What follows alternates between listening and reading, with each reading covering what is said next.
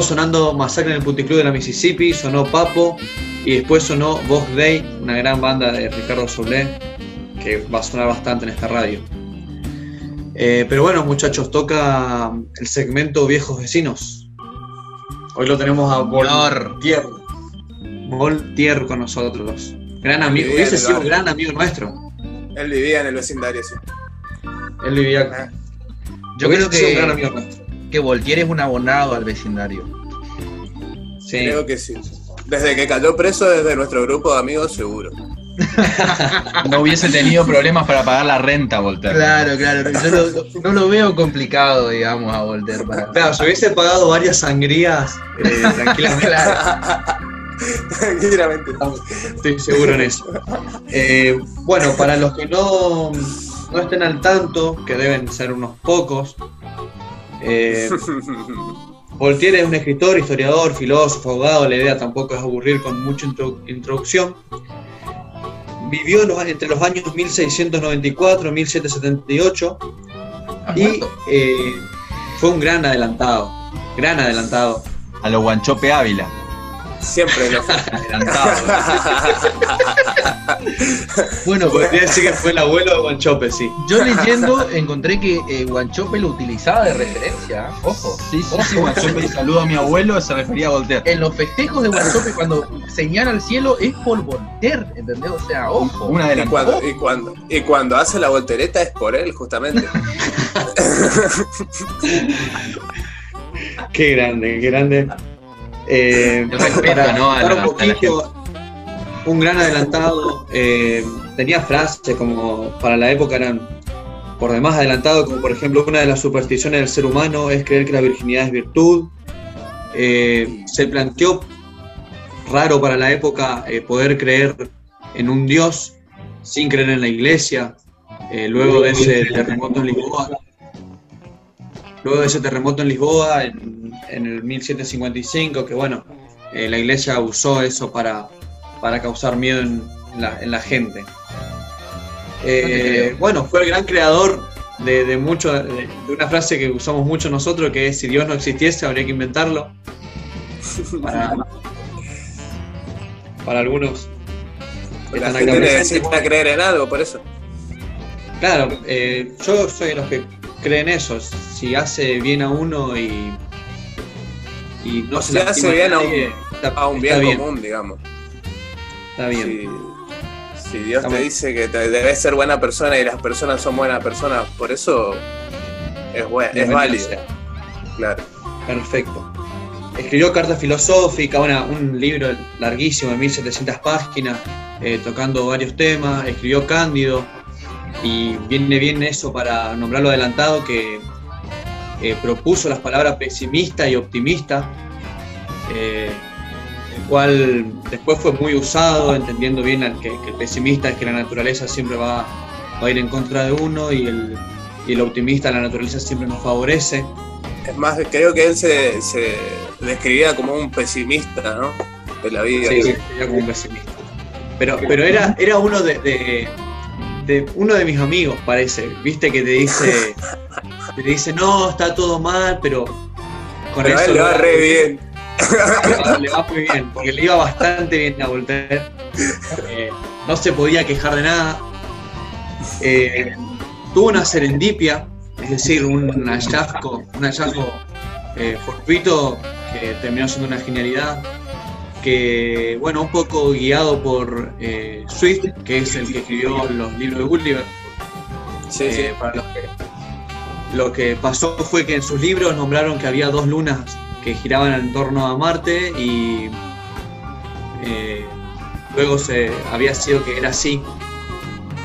Eh, entonces un hallazgo que entre Voltaire y Swift que, que, bueno, pues que para la ciencia fue muy aplaudido. Tanto Puro así que culo. Kepler. Puro culo, digamos, acá entre nosotros. Hizo, Ya, hizo un Homero la Simpson, se puede poesía, la poesía de, de- de los, de los filósofos que le dicen serendipias y la, y la, la filosofía de Coqui que le dicen lo que acaba de nombrar. Con la misma sutileza. O sea, El vago le tiró un tiro al cielo y cayó un pájaro, ¿entendés? O sea, No, no, sí, la verdad que sí, tremendo. Bueno, tanto así que le- lo- en algún momento fueron rebautizadas por, por la- a las lunas como Sweet y Voltaire. Eh, pero bueno, después terminó quedando el nombre científico que es Phobos y Deimos, que es terror y miedo. Son complicadas. lindo las nombre para una luna, ¿no? Claro, to- todo muy sereno, por suerte. Debe ser porque a la noche cual. da miedo. Bueno, vamos a unas excentricidades, que es lo- lo- a lo que vinimos en realidad a hablar, Que nos para cuente, demostrar que nos sido un gran amigo. ¿Qué Eh, tipo de excentricidades tenía? Por ejemplo, el- tuvo un conflicto con el caballero de Rohan que Voltaire lo, lo había insultado, entonces Rohan, que no se ve que no era tan caballero, mandó a tres tipos a pegar una paliza, una paliza tremenda. Tanto es así que Voltaire lo va a buscar de nuevo. Con razón es de los vagos, tontería, ¿no? Porque, ¿cómo? Que con razón vos decís que es de los vagos. A ver, a ver, para, rapidito, para la gente. Yo estoy en este momento aprendiendo quién es Voltaire. No tengo ni puta idea. Y ahora entiendo por qué es de los vagos. Claro. Preparándose, ¿entendés? De mano, Porque le pegan. entre tres. Pero él Claro, sigue, se porque lo que no entiendo es que luego de la paliza lo fue a buscar de vuelta. Claro, es decir, claro. si, si el vago no quiso pelear con vos en una primera instancia y mandó a tres, lo va a volver a hacer. Claro, te van a volver a pegar. Te van a volver a pegar entre tres, porque ni siquiera. Bueno, la historia termina que el, el caballero de Rohan tenía a su tío policía, entonces lo metieron en cana a Voltaire. Sí, sí. Sí, Vamos, sí, sí, sí. El, pri- el primer preso político. El primer preso político. El primer serio. político. Este era un adelantado en serio, de Era- hacerse- pegar. Bueno, otra, entre- otra excentricidad. eh, se compró todos los números de la lotería. Todos. Todo Lo he para, porque quería ganarlo. Es, es probable que le haya salido más ahí- caro. ahí sería de los vagos. Claro, era esa, le faltó esta, boludo, claro. Es El probable, que, le haya- el que puede, puede. es probable que el valor de todos los billetes de lotería haya sido mayor que el, que el del premio, ¿no? Claro, claro, es que era así, solamente que Voltaire, bueno, era multimillonario y se ve que le gustaban esas cositas. Aunque, Un Ricky Ford de la época. Tenía esas mañitas, digamos. Tenía la mañita aunque ella no sé si es tan amigo nuestro porque entre el vinito caro y el vinito barato, yo lo he visto agarrar el de, el de la góndola más baja. Lo he Yo visto no. agarrar dos de los baratos. Lo he visto agarrar dos de los baratos. Siempre cantidad, nunca calidad. Siempre, siempre, siempre. En todos los ámbitos de la vida. Bueno, esto es, esto es una excentricidad que eh, a mí me encanta, que es lo que más me gustó de, de- de todo esto, que son los encuentros con Federico II de Prusia. Eh, para, para adaptar un poquito al, al contexto, hay que saber que Federico II, el grande también se lo llamaba, tenía grandes respuestas. Grandes respuestas, tanto era así que por ejemplo, un ciudadano le, le mostraba sus pelucas y Federico le dice, ¿y no le da pena gastar esas pelucas tan caras en esa cabeza? Tanto es así que, como le gustaba todo ese- todos esos tipos de debate, llevaba a, lo- a los escritores a su palacio para que sean sus secretarios. Voltaire tenía varios quilombos en Francia, en París, entonces necesitaba irse por lo que cae como secretario de Federico y no se llevaban bien. No se llevaban bien. ¿Cómo? Voltaire era un complicado. A ver, yo, yo veo difícil, lo veo como un tipo de pocos amigos, Voltaire. Si no lo. Sí, no tengo entendido mal, eh, él, los te- él solía adjuntar filósofos hasta que se aburría, tipo lo tenía para, para tener una manera distinta de ver y después se aburría. Creo que eso hizo con Voltero, ¿no? Claro, perfectamente fue así. Algunos escritores eran secretarios, otros filósofos eran, eh, eran eh, víctimas de charlas con él, pero era porque a él le gustaba todas estas cosas de, de contestaciones y respuestas rápidas. Y vamos, Pero- vamos a, un, a un ejemplo, vamos a un ejemplo.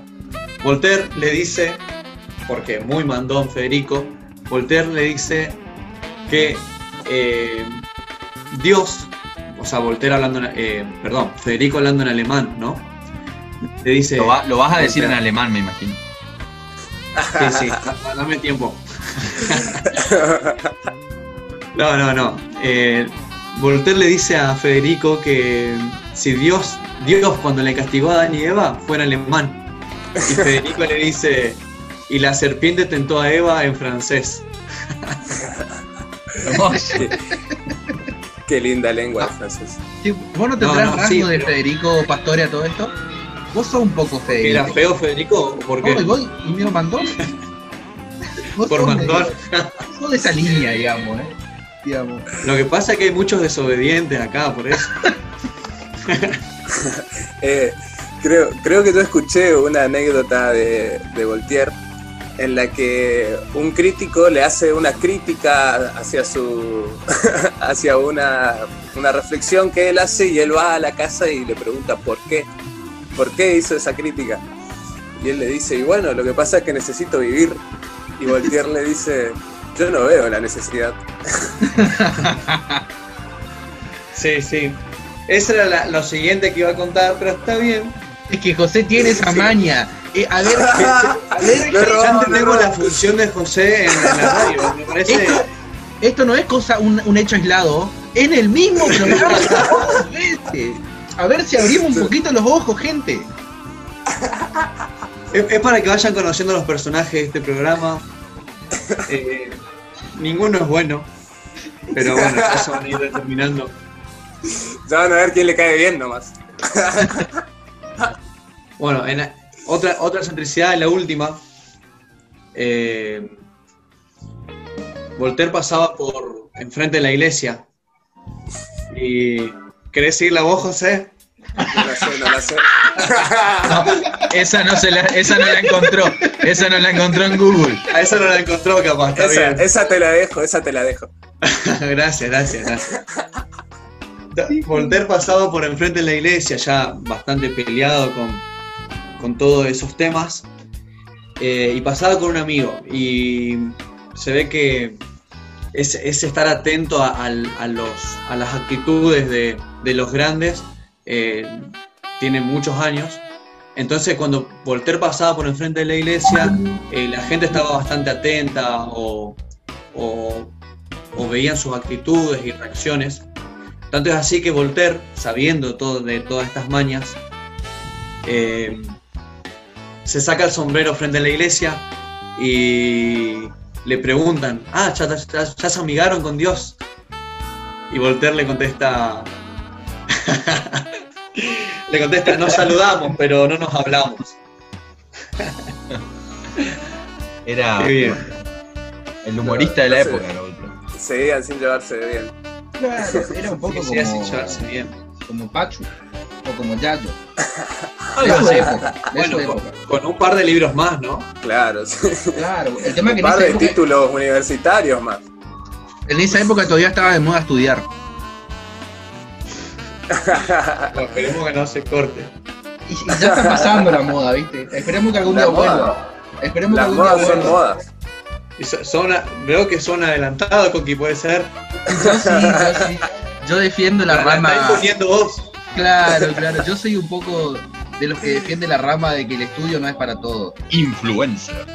Está la moda. Está la moda. Coqui. Coqui vendría a ser una especie de Voltaire del 2020, una cosa así.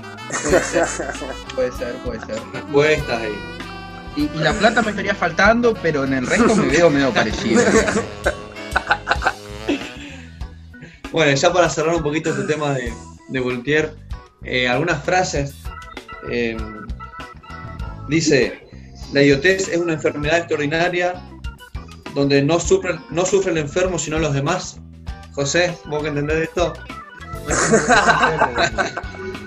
Yo convivo con muchos, muchos idiotas, sí. Me incluyo.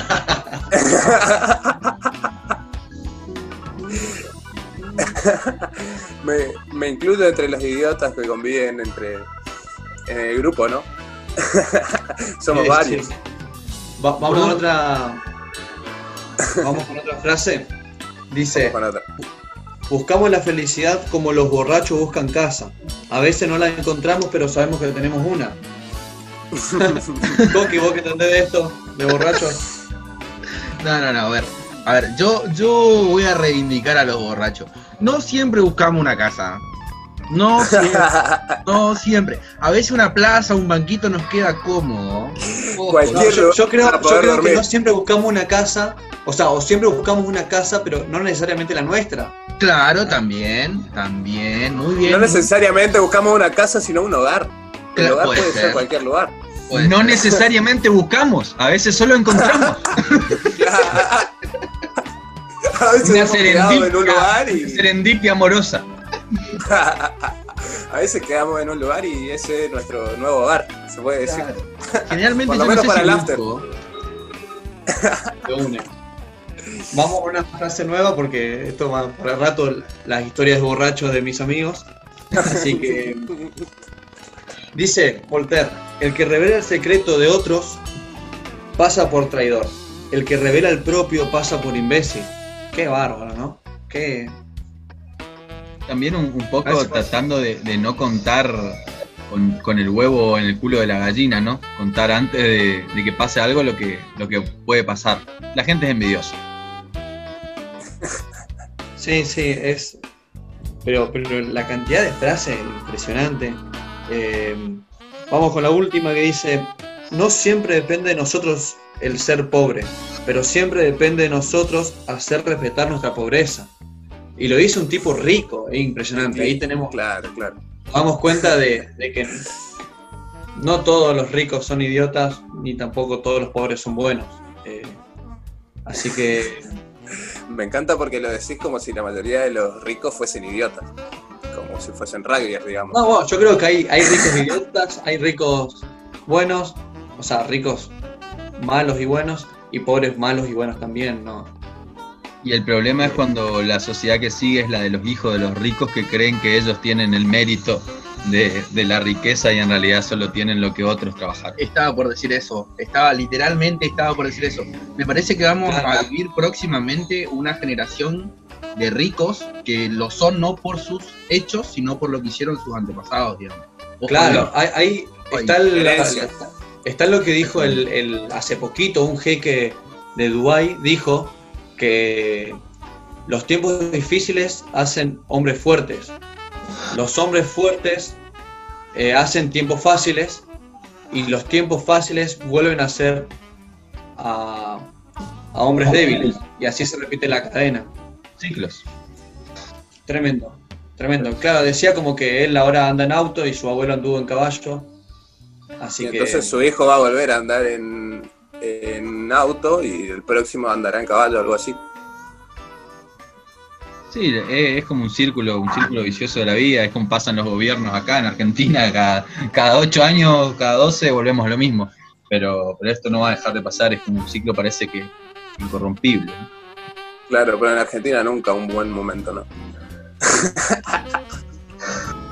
Claro, los ciclos siguen siendo siempre para hacia abajo. claro, sí. Pero somos dos veces campeones del mundo. Que alguien lo diga también. Y Boquita es argentino, papá. Sí, sí, Boquita es argentino. El Hasta ahí. Somos de Janssen. Claro, papá. eh, para los que, para nuestros oyentes que nos están escuchando, el Jansen fue la- a la escuela secundaria que, colegio secundario al, al cual fuimos todos, generando un sentido de pertenencia importante. Y no- nos conocimos ahí y ese es el colegio en el cual Coqui fue el director más importante de la estudiantina de su historia. Y la estudiantina también es un, un festival estudiantil que se hace en las escuelas, de escuelas secundarias, donde se presentan bandas de música, cuerpo de baile y carroza y los chicos compiten entre sí, entre colegios, digamos. Un lugar para Coqui es el más pedo, importante. Coqui Coqui es el más importante de todo. Coqui soy yo. Claramente, Coqui, el adelantado, siempre es mejor en eso. Tiene cosas de Guanchope sí. Ávila. Tiene cosa Tiene cosa de guanchope, Coqui, se puede decir. Yo soy de la rama guanchopiana. Con la panza. Así que si quieren culpar a alguien de todo este programa, culpen al colegio que nos unió tanto. Así que Claro. Y nos educó. Y nos educó. Claro. Sí, y, y alguna chancleta también. Así que bueno, eh, para terminar más o menos este, este segmento, vamos a dar eh, pie al- a la nueva reflexión de nuestro, del escurridizo Guille Rivero. Bueno, gracias, ese. Eh, a ver, me, me quedó muy, muy marcado el fragmento donde, donde hablamos de- del sentido revolucionario de Voltaire, que quizás hoy en día es raro asociar a, la gente pudiente o a alguien muy adinerado con, la revolución. Es muy, es muy poco frecuente, eh, valga el, el oximorón, pero me, me llama mucho la atención eso de Voltaire. Eh, como, como un tipo como un tipo de esa época primero, ¿no es cierto? Eh, edad media pura y, y con ese con ese potencial económico dice frases como cuando se trata de dinero todos somos de la misma religión y a su vez después eh, despotrica contra, contra el gobierno y contra el poder. Su, sentido revolucionario es el que me llama la atención, que es un poco ligado a lo que decíamos en la primera reflexión, ¿no?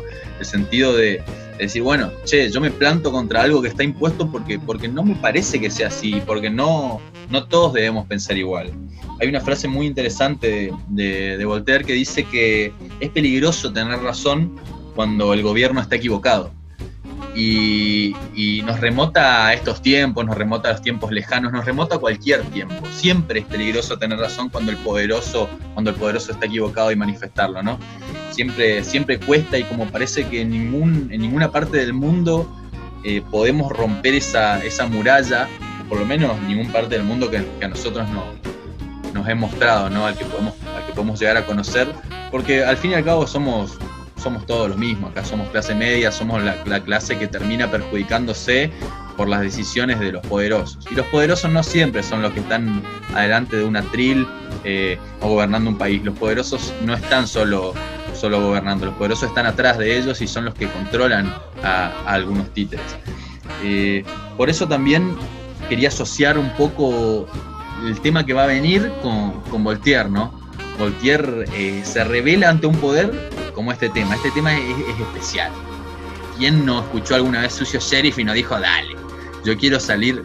No estoy, no estoy incitando a que esto pase, pero te da, te da ganas de saltar arriba de un patrullero, te da ganas de decir, bueno, eh, la ley, la verdad, está equivocada. Generalmente la ley está equivocada y por eso hay, hay tanta gente rebelándose.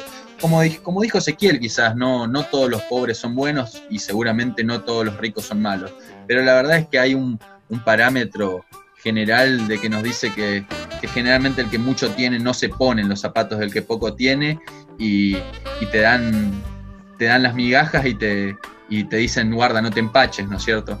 Entonces, eh, contra eso pelea Sucio Series, contra eso pelea Voltaire y es un tema muy lindo con el que lo vamos a dejar, que, que habla de eso, ¿no? Del que tiene plata cree que hace lo que quiere. Y, y me voy con una frase de Voltaire muy, muy linda con respecto a esto, y, y, muy adelantado, ¿no? Voltaire, el, el, guanchope ávila de los filósofos, que nos dice eh, los ejemplos corrigen mucho mejor que las reprimendas. Y de eso habla un poco Sucio Sheriff, de que a veces la ley corrige con reprimendas y no justamente con el ejemplo. Excelente reflexión y con eso nos vamos a escuchar Sucio Sheriff de la 25.